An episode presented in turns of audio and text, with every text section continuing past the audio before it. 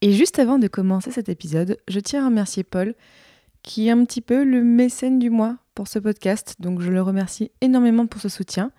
Et si vous aussi vous voulez soutenir Passion médiéviste, eh bien je vous en dis plus à la toute fin de l'épisode. Bonne écoute Le Moyen Âge est à la mode et j'en suis très heureux parce que je crois que cette époque a été absolument décisive. Je t'ai dit qu'elle soutenait sa thèse le 28 Une thèse euh, sur quoi? Les chevaliers paysans l'ont mis au lac de Paladru. Au lac de? Paladru Passion médiéviste, l'histoire médiévale vue par ceux qui l'étudient.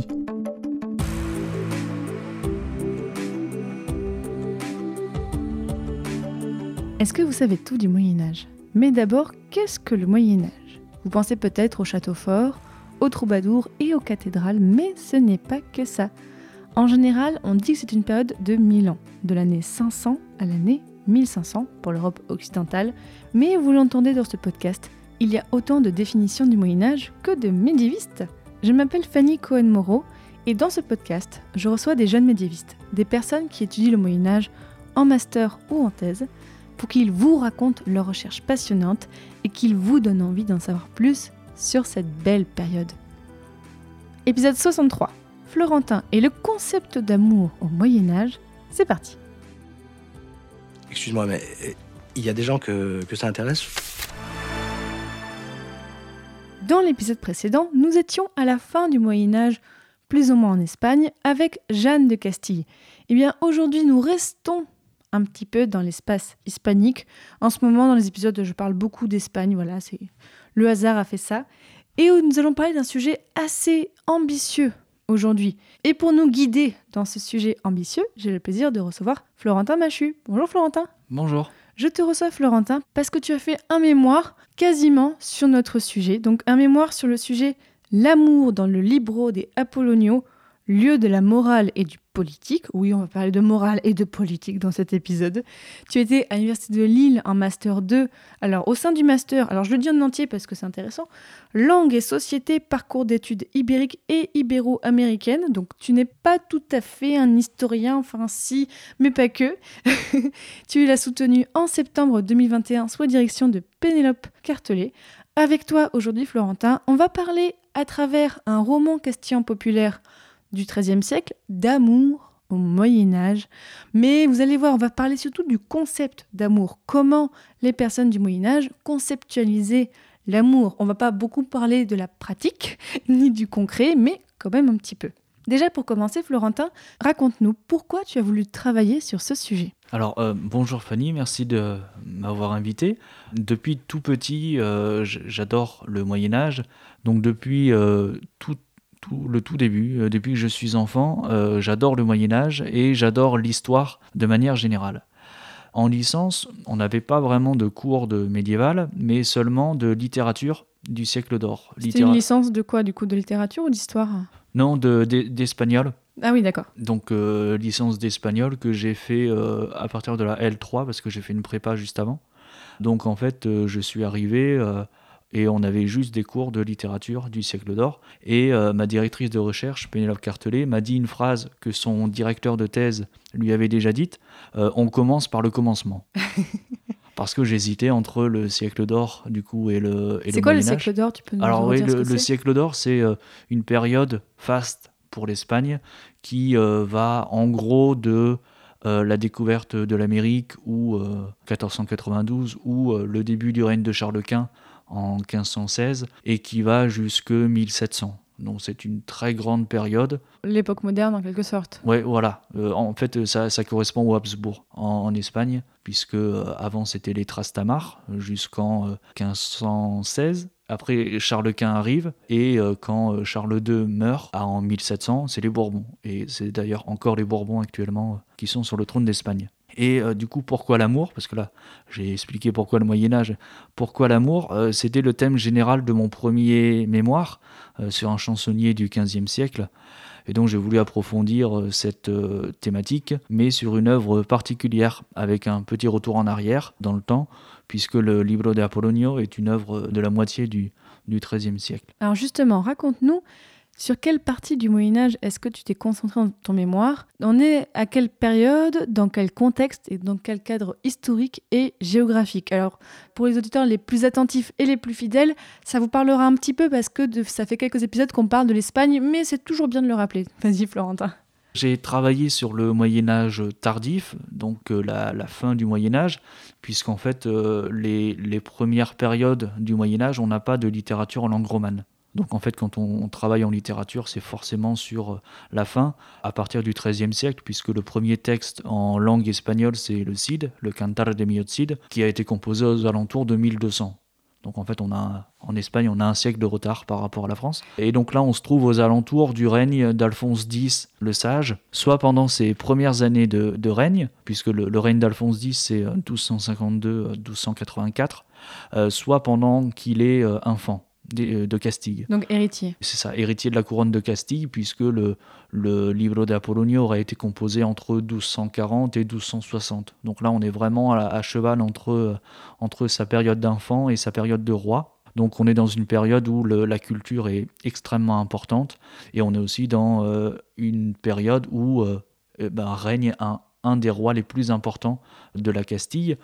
Euh, le contexte politique et euh, euh, vous aviez déjà parlé de la Castille médiévale du coup Oui, dans l'épisode Euh, de- sur les Juifs de Castille. oui, voilà, très bel épisode. Et ici, on est à la fin du coup de la Reconquista, dont euh, Alexander d'ailleurs avait déjà parlé. Il ne reste au XIIIe siècle, il ne reste que le royaume de Grenade à conquérir. Mais Alphonse X n'est pas un roi très conquérant, pour un tas de raisons. Et son père Ferdinand III avait déjà quasiment tout conquis. Donc en fait, le- la toute petite partie qui reste euh, mettra euh, un siècle et demi encore à être, euh, à être conquise. Bon, merci, là c'est bien. On- tu nous as un peu reposé le contexte. Alors, explique-nous aussi quel texte tu as étudié pour tes recherches, le Libro de Apollonio. je n'ai pas vraiment utilisé de, de manuscrit. Enfin, je n'ai pas eu besoin de- d'utiliser de, de manuscrit. J'ai utilisé plutôt une édition euh, Cathedra, qui est l'édition euh, qui correspond à, à Garnier-Flammarion euh, en France, et une édition euh, d'un médiéviste qui s'appelle Manuel Albar en trois tomes. Donc c'était vraiment une, une édition extrêmement complète, à la fois pour avoir le texte en latin et pour avoir aussi l'incunable. Donc un incunable, c'est un, un livre qui a été publié euh, entre euh, 1450 et 1500. Donc C'est les premiers livres de l'imprimerie. c'est ça, c'est les premiers livres de l'imprimerie. Et en fait, cet incunable, là, est une traduction plus ou moins fidèle de euh, l'historia euh, latine, donc du texte euh, latin. Donc cette édition permettait de faire un va-et-vient entre les, différents, les différentes sources, les différentes traditions. Et alors, dans quel contexte littéraire s'inscrit ce texte? Alors, le contexte littéraire du XIIIe siècle est, euh, est très intéressant, puisque c'est euh, là dans le contexte du métier de clergie. Donc en espagnol, on dit mester de clerecía. Mester, c'est vraiment l'office, le, métier. Donc clergie, donc le clerc, qui n'est pas forcément un, religieux en Espagne, mais c'est quelqu'un en fait de lettré. Et donc le, métier de clergie est très intéressant puisque euh, on, il se développe en opposition à un autre métier, le mister de juglaria, donc le métier de jonglerie, qui correspond à peu près à la chanson de geste euh, en France. Et donc il y a plusieurs euh, caractéristiques. Donc au niveau de la métrique, c'est beaucoup plus strict. On utilise la quadernabia, donc en français on traduit par la voix quaternaire. C'est un peu bizarre à dire, mais quadernabia en espagnol ça, ça fait sens, hein, la quatrième voix. Euh, L'auteur est plus éduqué, et d'ailleurs il le revendique, puisqu'il cite incessamment ses, sources. Les références donc sont, sont plus marquées, et on utilise l'alexandrin, mais euh, qui est en espagnol un vers de 14 syllabes, et pas un vers de 12 syllabes comme en France. Enfin, l'auteur se met parfois en scène, donc c'est euh, avec le métier de clergie qu'on a les premiers noms d'auteurs espagnols. Vraiment d'auteurs, pas celui qui raconte l'histoire ou celui qui a copié l'histoire euh, postérieurement, mais on a par exemple Gonzalo de Berceo, qui est l'un des premiers noms d'auteurs de cette époque-là. Donc le roman que j'ai étudié, dans la typologie française, pourrait s'inscrire dans ce qu'on appelle les romans d'antiquité. Mais cette terminologie n'est pas trop applicable euh, en Espagne, car il y a des traditions bien différentes, euh, comme euh, les traditions arabes, perse, latine, hébraïque. On n'a pas uniquement les trois matières dont parle Baudel, donc la matière de France, de Rome et de Bretagne. C'est un pot pourri de toutes les de toutes les traditions. Merci de rappeler qu'effectivement, au Moyen-Âge, on n'a pas du tout oublié l'Antiquité, comme on a parfois l'impression qu'on a redécouvert l'Antiquité seulement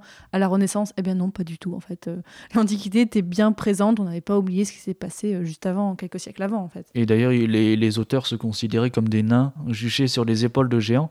Ils n'ont jamais oublié euh, l'Antiquité et euh, ça permettait aussi un petit peu de, de se faire mousser auprès du public. Le fait de toujours rappeler l'Antiquité, euh, les, les sources, ça permettait aussi de montrer sa culture. Oui, en fait, c'est une citation euh, Nous sommes des nains montés sur les épaules des géants de Bernard, qui était maître à l'école de Chartres euh, au XIIe siècle. Et alors, raconte-nous, avant qu'on parle d'amour, vous inquiétez pas, auditeurs, auditrices, on n'a pas oublié le sujet du jour, mais déjà, explique-nous de quoi parle ce roman? Tu as commencé à nous teaser en nous parlant d'Antiquité, mais de quoi on parle dans ce roman? Alors, c'est l'histoire d'Apollonius, il est roi de Tyr, et il part à Antioche, puisqu'il a entendu euh, le récit de la beauté de la fille du roi euh, d'Antioche qui s'appelle Antiochus. Et donc en fait le, le roman s'appelle le roman d'Apollonius, mais il commence pas du tout par Apollonius, il commence par le récit du viol ou de l'inceste entre euh, Antiochus et sa fille. Sympa! Ah ouais, bonne ambiance, hein. Voilà, et, et donc du coup le, le- le début, Antiochus donne une, une énigme au prétendant sur un, un peu le, le modèle du coup de d'Oedipe. Et le, la réponse de l'énigme, c'est qu'il il a violé sa fille. Quelle horreur Voilà. Et en fait, euh, si euh, les prétendants ne trouvent pas la réponse, eh ben, ils sont décapités et leur tête est, est mise devant le, la cité. Ah ouais Donc ça commence très très bien.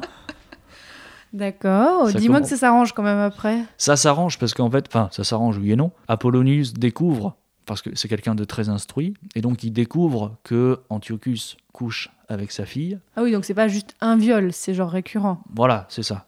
Euh, et du coup, euh, enfin, Antiochus dit que c'est pas vrai, qu'il ne viole pas sa fille, et donc euh, il part étudier. Après, Antiochus le fait poursuivre. Antiochus et sa fille meurent. C'est Dieu qui leur envoie des flèches, donc ils meurent tous les deux. Mais entre deux, Apollonius a trouvé Luciana en chantant. Donc ils se sont découverts, enfin ils se sont, ils sont tombés amoureux en chantant tous les deux. Et donc ils vivent une très belle histoire. Sauf que du coup, Apollonius euh, doit avoir le trône d'Antioche et euh, Luciana est enceinte et elle meurt. Enfin, elle semble mourir en mettant au monde euh, Tarsiana et donc ils la mettent à l'eau et elle est recueillie par des prêtres et en fait elle n'est pas morte. Et donc elle devient nonne euh, dans le monastère. Euh, Apollonius est dévasté, il euh, donne Tarsiana à des gens qui, l'avaient recueillie. Et donc là, on a trois, trois branches, en fait, enfin trois lignes narratives. Et bon, je vais passer un petit peu. Et à la fin, Apollonius retrouve d'abord Tarsiana, donc sa fille, et l'archange Gabriel lui vient en songe euh, en lui disant que euh, il doit aller à tel endroit pour retrouver sa femme, et il le fait. Et donc à la fin, tout le monde, tout le monde est heureux. Ok, donc c'est pas forcément un roman d'amour euh, comme on pourrait l'imaginer, c'est en fait un peu plus complexe que ça. Bon, c'était important qu'on en parle parce qu'en fait, voilà, tu as étudié ce manuscrit sous l'angle de l'amour et toutes ses formes d'amour, donc on va en parler maintenant. Alors déjà, comment est-ce qu'on peut définir, explique-nous Florentin, comment est-ce qu'on peut définir l'amour au Moyen Âge Est-ce que c'est un mot et un concept qui recouvrent le même sens qu'aujourd'hui? Alors, le premier mot qui me vient pour euh, définir l'amour, c'est protéiforme. Parce que l'amour est multiple, il se voit sous plusieurs formes et a euh, différentes particularités. Très brièvement, c'est un lien qui unit deux êtres ou deux entités. Et cette relation doit être bonne et fondée sur des sentiments. En réalité, il se cache beaucoup de relations euh, qui aujourd'hui n'ont rien à voir avec l'amour, comme l'amitié par exemple. À l'époque, c'est de l'amour, aujourd'hui, ça n'a plus rien à voir. Le mot recouvre le même sens qu'aujourd'hui en y ajoutant d'autres mais en fait on garde encore, on en garde encore certaines traces. Par exemple, on dit euh, dans la Marseillaise amour sacré de la patrie. Donc là, on a une trace encore de l'amour politique, même si on n'utilise plus cette expression en tant que telle aujourd'hui. Ou alors quand on dit j'aime mes parents, on a là une trace de l'amour familial, même si c'est pas de l'amour comme euh, on l'entend actuellement. On a aussi le contexte religieux où on a, on parle d'adoration. Donc c'est un mot qui aussi euh, vient de, l'amour. En fait, euh, si le mot amour est aujourd'hui réservé aux relations sentimentales, le verbe aimer, lui, garde la multiplicité des sens qui était en vogue au Moyen Âge.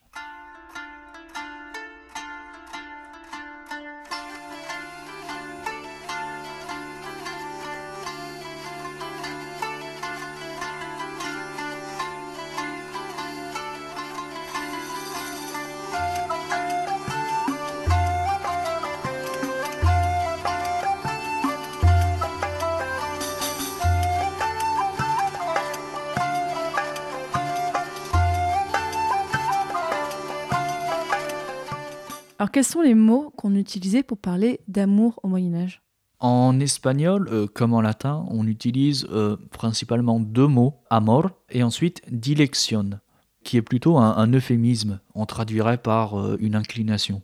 La dilectio, en, en latin, ferait plutôt référence à l'amour au sein du mariage, c'est-à-dire ordonné et institutionnalisé, tandis que le mot amor serait plus divers, source de plaisir, euh, sentiment envers une dame ou envers toute personne, son père, sa mère, son souverain, Dieu, etc. Par contre, le mot amor est polysémique en lui-même. Il signifie bien sûr amour, mais aussi charité, euh, dans des expressions comme por amor de, par exemple, qu'on voit beaucoup dans, dans les textes, et en fait, ça n'a rien à voir avec l'amour euh, en tant que tel. Et à partir du texte que tu as étudié, quelle vision de l'amour euh, en tant qu'inclinaison amoureuse entre deux êtres qui ont des sentiments amoureux, quelle vision de l'amour se dégage de ce texte? Une vision euh, à la fois morale et didactique, donc euh, pour, Didactique Ah ouais. pour éduquer. Morale d'abord parce que l'œuvre commence par une scène d'inceste, c'est-à-dire un dévoiement en fait de l'amour sentimental et de l'amour familial, euh, en y mêlant euh, la pulsion sexuelle. Est-ce que c'est condamné? Enfin, c'est montré comme étant mauvais C'est oui, oui, oui, c'est tout à fait condamné, même si le, le texte est euh, un peu plus lâche sur la condamnation que le texte latin. Paradoxalement, il est un peu plus lâche sur la, la condamnation, mais euh, elle est quand même euh, faite. Enfin, à la fin, Antiochus meurt quand même, et sa fille aussi. Donc, une autre vision donc euh, morale, c'est la notion de fidélité, puisque Apollonius et Luciana, euh, après avoir été séparés, ne se remarient pas euh, et n'ont pas d'autres amours. Et enfin, le versant didactique, ben, en fait, c'est comme un très grand nombre d'œuvres médiévales. euh, le but est de faire euh, de l'auditoire de meilleurs hommes, de meilleurs chrétiens, et en l'occurrence aussi de meilleurs princes, parce que on ne sait pas exactement où était prononcé ce texte du Libro de Apollonio, mais on pense quand même qu'il pourrait s'agir d'un texte qu'on récitait à la cour. Et donc, du coup, le- le- la vision que l'on donne du prince eh ben, servirait en même temps le vrai roi, enfin le- les, les vrais nobles qui seraient amenés à régner. Donc cette vision de l'amour qu'on a, est-ce qu'elle est influencée seulement par la morale chrétienne euh, voilà, euh, du Moyen Âge ou est-ce qu'on trouve aussi des influences antiques? Il y a effectivement un peu d'influence de l'Antiquité, puisqu'on a déjà ça chez Ovide, qui veut éduquer euh, les jeunes gens à l'amour, et ça lui a d'ailleurs valu l'exil.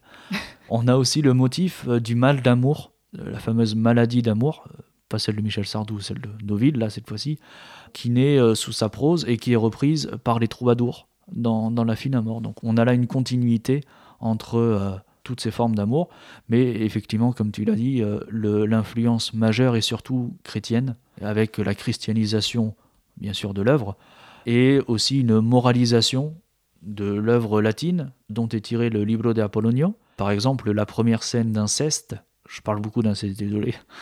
La première scène d'inceste euh, est complètement euphémisée dans le Libro de Apollonio. Et il n'y a d'ailleurs aucune scène de sexe dans, dans l'œuvre médiévale, alors que dans l'œuvre latine, il parle, euh, vraiment qu'il se glisse sous ses, sous ses draps et il parle du sang par terre euh, dans l'œuvre latine. Donc vraiment c'est extrêmement détaillé en latin, alors qu'en espagnol euh, on a des, expressions comme euh, tal cosa, une telle chose. Donc vraiment euh, un euphémisme total.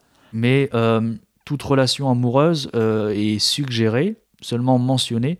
On aura des œuvres un peu plus subversives par la suite, notamment le Libro de Buen Amor, fait par un prêtre, mais où là on a des descriptions vraiment très précises de scènes de sexe.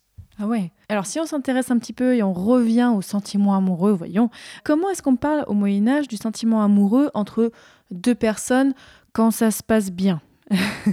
Est-ce que c'est forcément idéalisé? Est-ce que c'est abstrait? Ou est-ce qu'on peut avoir des sincères euh, expressions de l'amour? Ta question est intéressante et en fait, elle Merci. se place sur deux plans distincts. Euh, on a le plan du sentiment et de l'expression du sentiment. Et en fait, on retrouve la même chose aujourd'hui. Plus que de l'abstraction, on parle surtout par des métaphores. Donc en fait, le mouvement opposé. On va pas vers un concept, mais plutôt vers euh, une incarnation du, sentiment. La dame s'incarne dans la montagne, dans la forêt, dans la rivière ou dans la fontaine. Et d'ailleurs, à chaque fois, on a un double sens euh, sexuel possible. C'est ce qui fait la, subversion des. Quand on parle de, fontaine ou de montagne, euh, encore chez Baudelaire, il y a ce double sens. On a aussi euh, un mode de, comparaison de la dame qui fait qu'on la compare à d'autres figures euh, tutélaires de la beauté. On utilise le mot allemand d'Überbietung, À tes souhaits.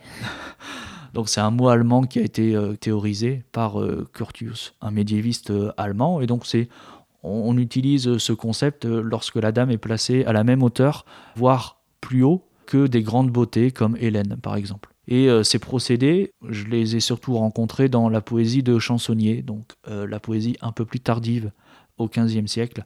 Il s'agit aussi pour le poète de montrer son érudition, bien évidemment. Il connaît des dames belles issues de l'histoire, et donc il est capable de les comparer à sa propre dame. Du coup, sa culture sert à la fois sa propre caractérisation en tant que personne euh, qui sait, qui a de la culture, et la caractérisation de la dame. Du coup, si je résume, le sentiment peut être sincère, dans la mesure du possible, étant donné qu'il s'agit d'œuvres littéraires, mais son expression est recherchée, truffée de références, et donc forcément conceptualisée et idéalisée.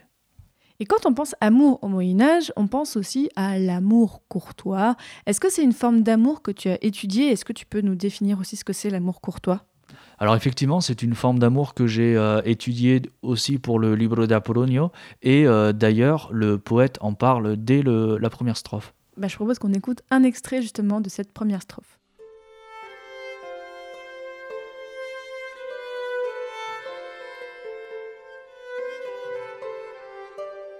En el nombre de Dios y de Santa María. Si ellos me guisaen estudiar quería, componer un romance de nueva maestría del buen rey Apolonio y descortesía.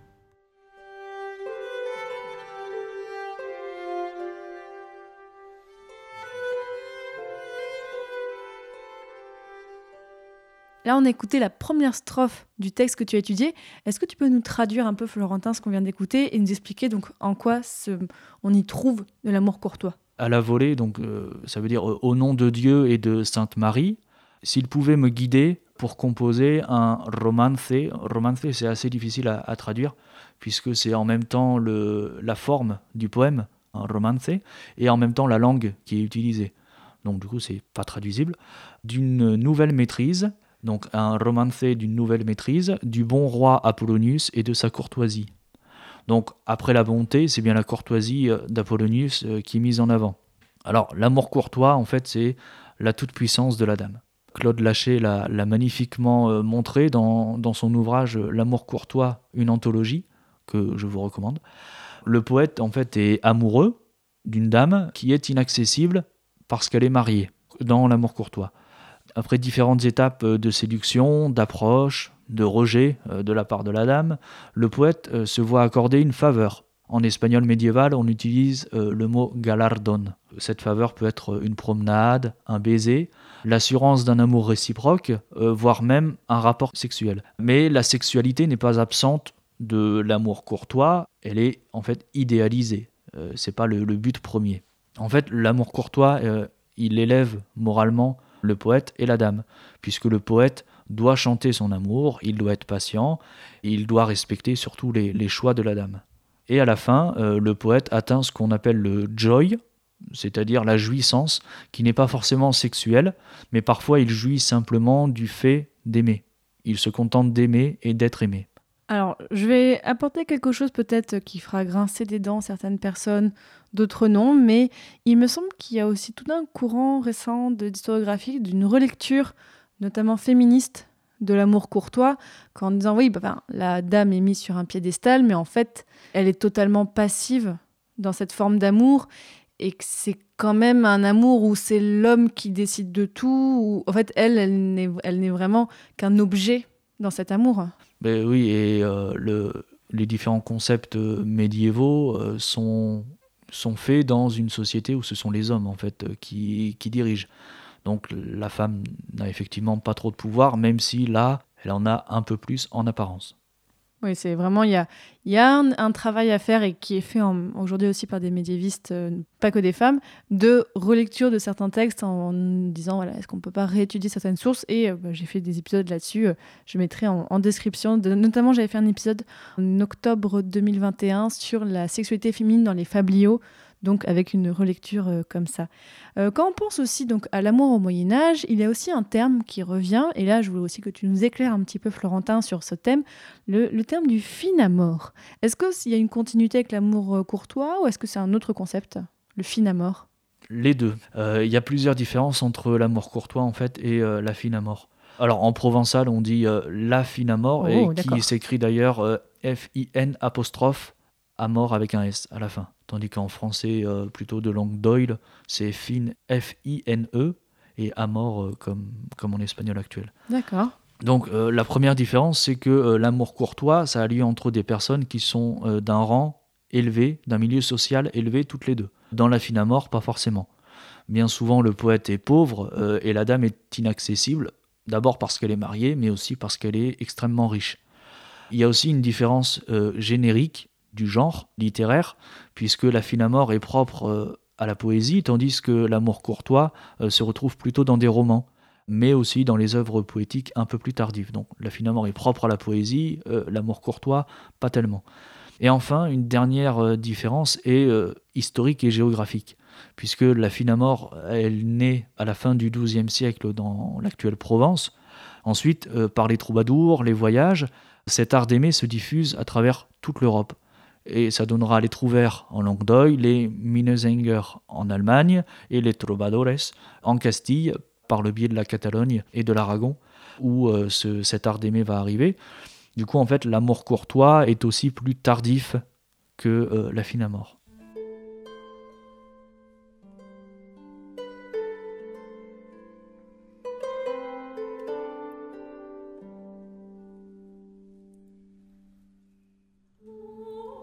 vi vuestra color briosa, ame vos de fino amor. Señora, des que vos vi, lealmente vos servi. Non cedes contra mí, sañosa, pues vos amo sin error.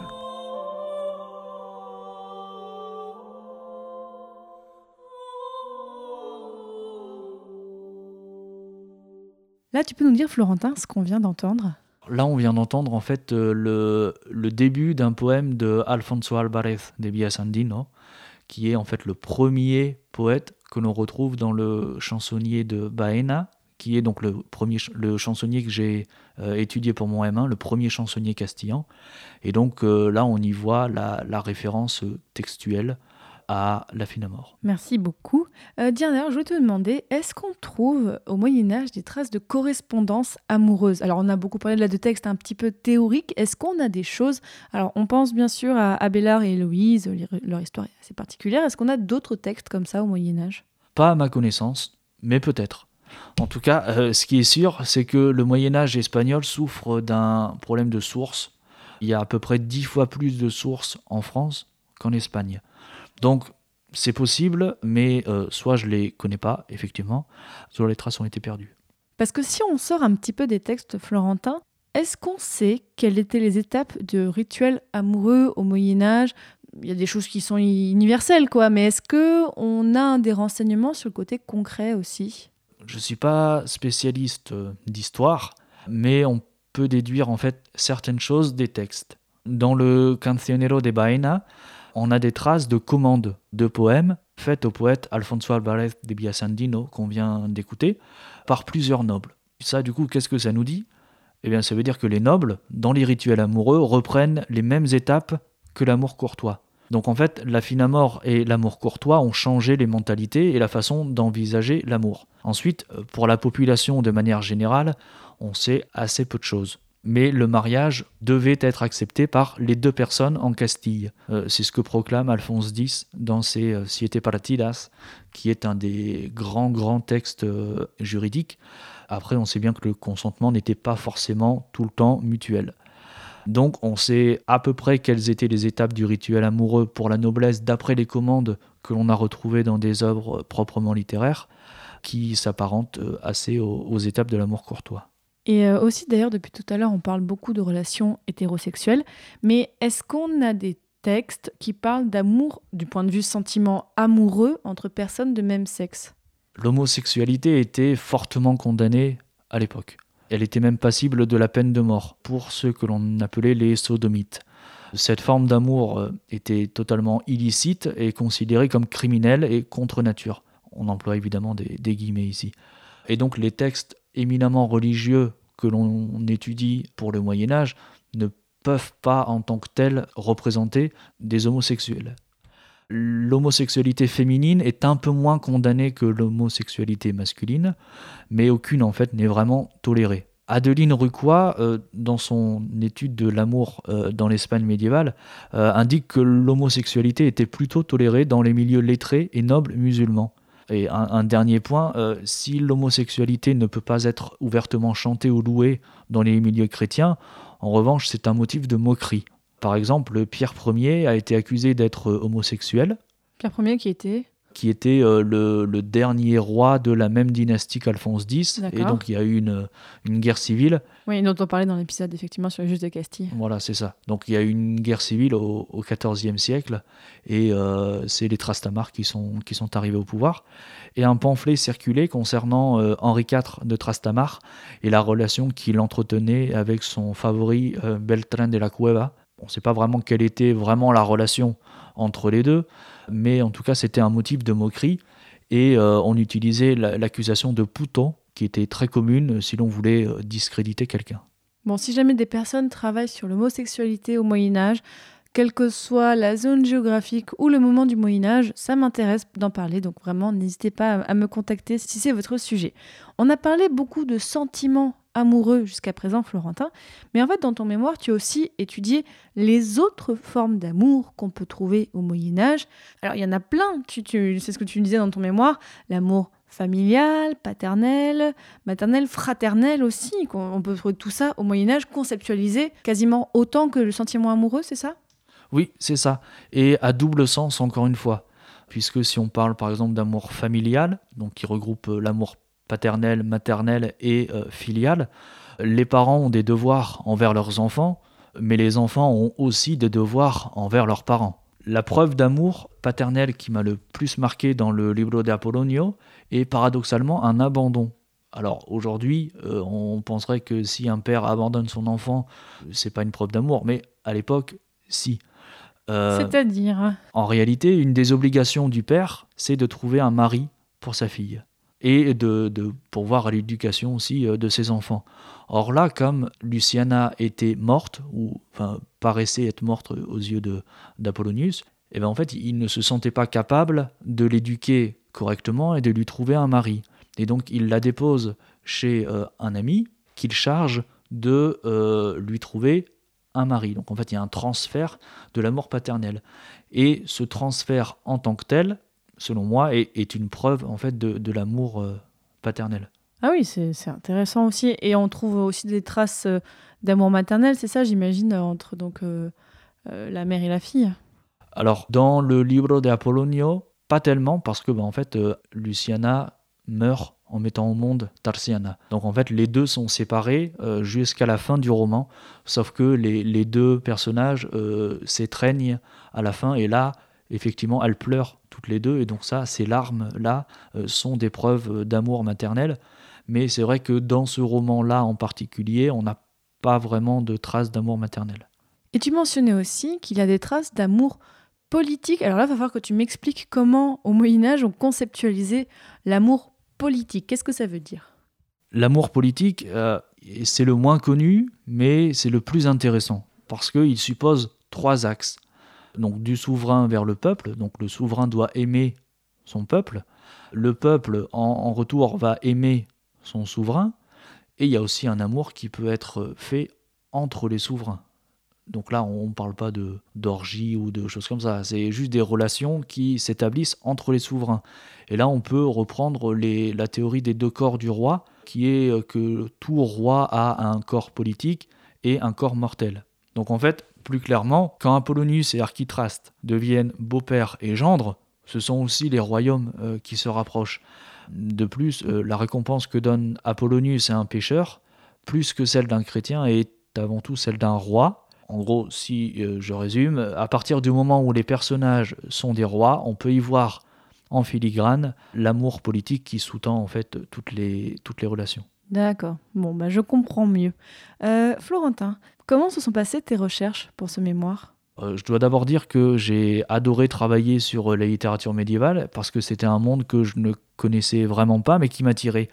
Depuis euh, euh, j'ai toujours hésité entre les lettres classiques et l'espagnol et donc l'étude euh, de la littérature médiévale m'a permis de concilier en fait euh, les deux puisque j'ai dû consulter les sources euh, latines du roman du Libro de et aussi les, les sources encore plus anciennes des œuvres canoniques de l'amour comme Ovide. Pour la recherche en tant que telle, j'avais fait un premier chapitre assez théorique où j'ai étudié la notion d'amour. Donc j'ai fait des tableaux avec euh, combien de fois on rencontrait le mot euh, amour, euh, quel était le sens à chaque fois, si c'était euh, à l'amour paternel, euh, l'amour politique, l'amour religieux auquel on faisait référence. Et euh, aussi euh, combien de fois étaient présents euh, des mots comme padre, ça veut dire père, mujer, euh, avec la prononciation euh, ancienne, euh, la femme, parce qu'en espagnol contemporain on prononcerait plutôt mujer, hijo, hija, euh, fils, fille. Voilà, tout ce lexique qui fait partie de l'amour, je l'ai étudié avec euh, l'édition de Manuel Albar. Et donc, pour chaque occurrence de tous les mots, j'ai regardé à quoi ça faisait référence. Si on avait vraiment euh, l'amour sentimental, l'amour euh, paternel, etc. Et à partir de là, j'ai pu étudier les différentes formes d'amour une à une. J'ai aussi dû utiliser le texte latin pour le comparer à son équivalent euh, espagnol, enfin son équivalent. Il y a plein de choses qui changent, notamment on passe de la prose à- au vers, mais euh, voilà, j'ai pu comparer, notamment euh, c'était significatif pour la scène initiale. Et dans l'ensemble, j'ai adoré étudier le Libro de Apollonio, même si à la fin, comme tout sujet de recherche, il nous hante un petit peu. Ah bon, ça te hanse carrément? T'en fais des rêves et tout? Et surtout les, les- les scènes un peu horribles de décapitation, tout ça, c'est pas très, c'est Ah pas oui. très joyeux. Oui, j'imagine. Donc, si tu devrais dire aussi les difficultés que tu as rencontrées, tu m'as un petit peu dit avant qu'on commence que tu étais dans ton master un petit peu seul à travailler sur la période médiévale. Donc, euh, déjà, ça devait être un peu complexe. Tu n'avais pas forcément de gens avec qui échanger là-dessus.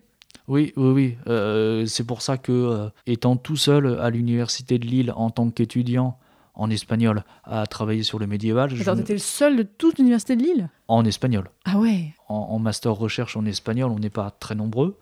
Et donc, du coup, euh, j'étais le seul, effectivement, à travailler sur euh, l'Espagne et sur le, le- médiéval. Et donc, c'est pour ça que je me suis rapproché d'autres médiévistes, d'autres universités, par exemple l'association Kest de la Sorbonne, d'autres choses pour pouvoir échanger. Mais j'ai aussi pu beaucoup échanger avec ma, ma directrice de recherche, parce que bah, c'est aussi l'avantage d'être tout seul. C'est que bah, ma directrice était euh, toute seule avec moi aussi. Et alors les difficultés pour le sujet, il y a une difficulté d'abord conceptuelle, puisque l'amour est une notion extrêmement riche et elle englobe plein de choses différentes qui sont elles aussi tout aussi riches. Euh, donc c'est un peu un jeu sans fin. Et euh, il y avait aussi des difficultés linguistiques, puisque euh, l'objet du M1 était un chansonnier du XVe siècle. Donc le castillan du XVe siècle se rapproche quand même beaucoup de l'espagnol actuel. Tandis que l'espagnol du XIIIe siècle, il est vraiment assez différent. Donc il y avait tout ce jeu de, de va-et-vient entre euh, le- l'espagnol actuel et l'espagnol euh, ancien qui était euh, assez complexe. Et Florentin, depuis que tu as fini ton mémoire, alors donc c'était il y a quelques mois à l'heure où on enregistre ce podcast, depuis que tu as fini ton mémoire, qu'est-ce que tu fais? Actuellement, je prépare l'agrégation externe d'espagnol, mais je ne laisse pas totalement tomber la recherche, euh, puisque euh, mi-janvier, euh, j'ai participé à Montpellier aux rencontres de musicologie médiévale, euh, et j'y ai parlé de la musique dans le Libro de Apollonio. Ah bah on avait parlé de musique médiévale il y a quelques mois avec Brigitte Laine, qui est donc euh, chanteuse et surtout donc musicienne qui travaille sur la musique médiévale. Donc si ça intéresse les personnes, euh, allez écouter ça. Mais Florentin aussi, à la différence de beaucoup de mes invités qui veulent être profs d'histoire ou qui veulent faire de la recherche ou quelque chose en lien avec l'histoire, toi en fait, euh, c'est plutôt l'espagnol qui t'intéresse surtout dans tout ça. Oui, c'est ça. J'ai une formation euh, d'hispaniste et en fait, euh, la formation est large en, espagnol et du coup, on choisit pour la recherche, on choisit un des domaines. Et donc, j'aimerais, oui, travailler dans l'enseignement. Alors, d'abord de l'espagnol, puis j'espère de la littérature espagnole à l'université. Et donc, dès euh, 2022, dès la rentrée 2022, je- j'enseignerai l'espagnol. Bien évidemment, j'aimerais aussi travailler à l'université, mais je sais que les postes sont rares et chers surtout euh, en espagnol et surtout en littérature médiévale. Je me prépare donc euh, à être patient pour avoir un poste fixe. Dans tous les cas, euh, j'aime enseigner et transmettre. C'est ce que je compte faire euh, dans les prochaines années. Bah, c'est ce que je te souhaite.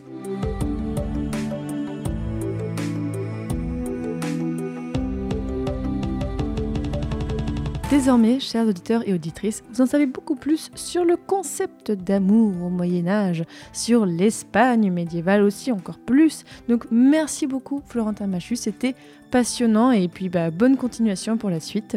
Merci Fanny. Auditeurs, auditrices, comme d'habitude, si le sujet vous intéressait, allez voir sur passionmédiéviste.fr, il y aura un article qui accompagne cet épisode et dans l'article, je vous mettrai tous les autres épisodes qui parlaient euh, donc d'Espagne, mais aussi euh, tout ce qui est, on avait fait un épisode sur les troubadours, donc il y a pas mal de choses, là je commence à avoir un joli réseau d'épisodes qui peuvent se répondre, allez voir tout ça. Et profitez que vous êtes sur le site pour aller voir aussi mes autres podcasts que je fais sur un format similaire à ce que vous venez d'écouter. Je fais donc Passion moderniste sur l'époque moderne, donc de l'année 1500 à en gros les lendemains de la Révolution française. Et aussi un podcast sur l'Antiquité, Passion Antiquité, avec un S à Antiquité, comme toujours, hein, j'aime bien mettre des S à la fin des noms de mes podcasts, on parle donc des différentes antiquités. Et si vous voulez me soutenir, vous pouvez ne serait-ce que partager les podcasts sur tous les réseaux sociaux ou en parler euh, à tout le monde. Et si vous avez envie et les moyens, vous pouvez soutenir financièrement les podcasts. Je vous explique tout sur mon site, donc c'est passionmédiéviste.fr slash soutenir, tout simple, où là je vous explique que si vous voulez me donner quelques euros par mois ou même voilà ponctuellement, ça m'aidera toujours. D'ailleurs ce mois-ci, je tiens à remercier Camille, Audrey, Luc, Bertrand, Marie et Thibaut. Merci beaucoup à eux, ils m'aident beaucoup à développer les podcasts et à vous proposer encore plus de choses passionnantes. Dans le prochain épisode, on va parler d'un sujet qui n'a rien à voir, ou alors, si un petit peu métaphoriquement, on parlera de nourriture au Moyen Âge. Salut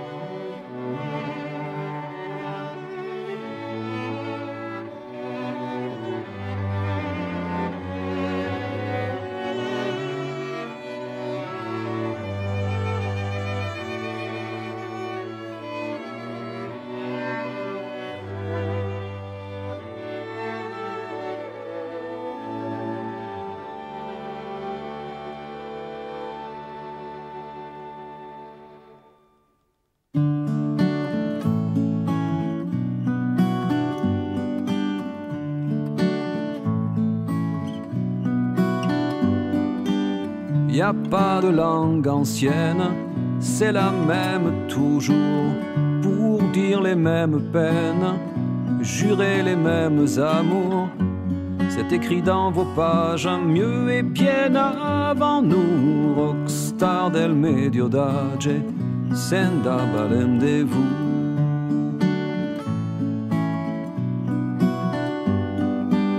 Vous, c'est un trait de plume, c'est le pas des chevaux, c'est chanter à vos dames tout ce qu'il y a de plus beau.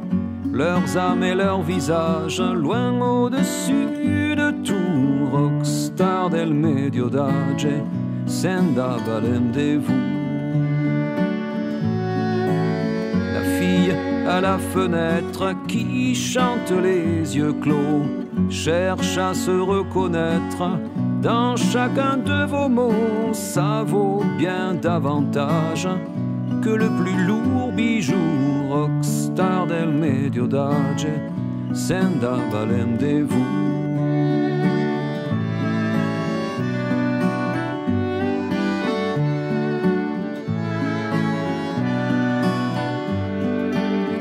avec pour seule armure la peau d'un tambourin sous la hauteur des murs, sous le balcon éteint où la belle est en cage et son amant jaloux, rockstar del medio d'âge, senda balem-de-vous.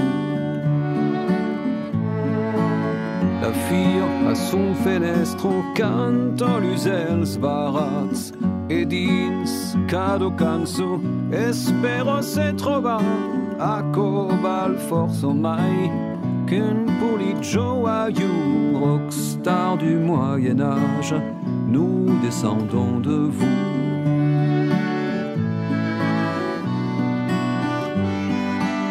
Geoffrey Rudel Guillaume Bernard de Ventadour Peyre et Bertrand de Borne sans autre troubadour. On veille à l'héritage, un guitare autour du cou, rockstar del medio d'âge, senda balem de vous.